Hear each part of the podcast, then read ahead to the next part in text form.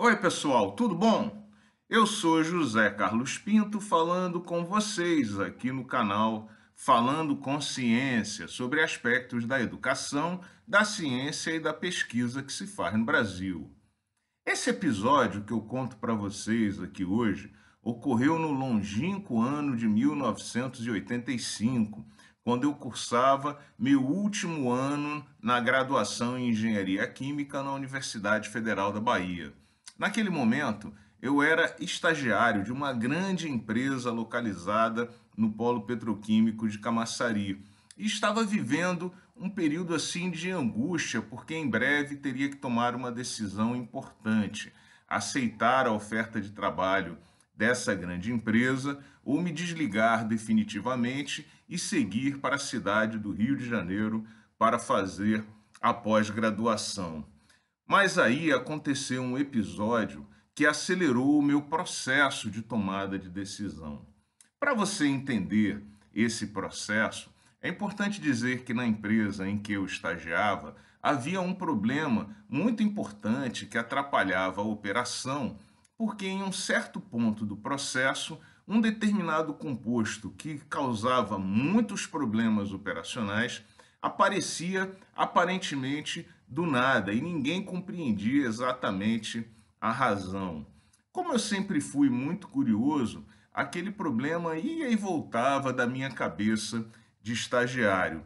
Até que um dia, eu lendo um livro de química, vi que o autor descrevia uma reação que produzia exatamente aquele composto e que era muito similar em relação não apenas aos reagentes, mas também às condições de reação que propiciavam a produção daquele composto. Na minha cabeça foi, eureka, aquela reação estava ocorrendo naquele ponto do processo e era necessário evitar que aquela reação ocorresse para evitar a produção do composto e, portanto, evitar os problemas operacionais que o composto causava. Eu fiquei muito feliz e, como incentivado pelos chefes dessa grande empresa, fiz um pequeno relatório e levei todo contente para o estágio, para fazer uma discussão com os chefes. Também, como era sugerido na época, solicitei uma reunião com o chefe e me apresentei no horário da reunião com relatório.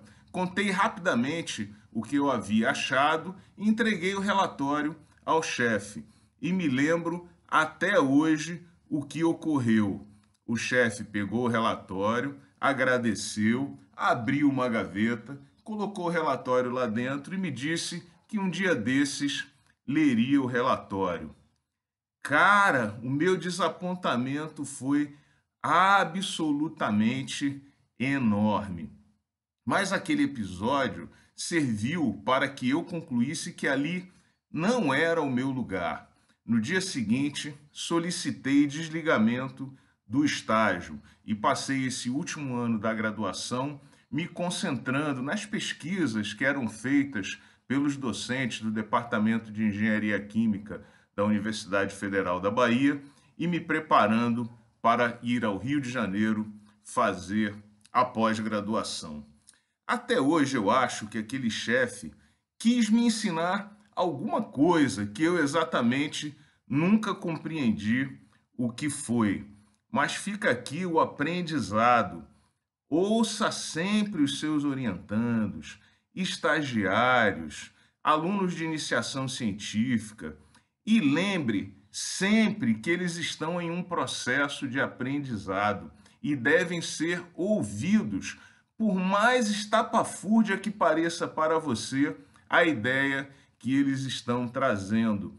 E fique atento, porque os orientandos, estagiários, alunos de iniciação científica, são as antenas com as quais você percebe o mundo ao seu redor. E eles podem aumentar muito a capilaridade do seu trabalho se você der atenção ao que eles têm para falar. E se você, nesse momento, é um estagiário, um estudante de iniciação científica, um estudante de pós-graduação e você acha que você não é ouvido pelas pessoas com as quais convive no laboratório em que você trabalha, saia daí rapidamente. Você precisa ser ouvido sempre e trocar ideias sempre. Um grande abraço e até o próximo vídeo.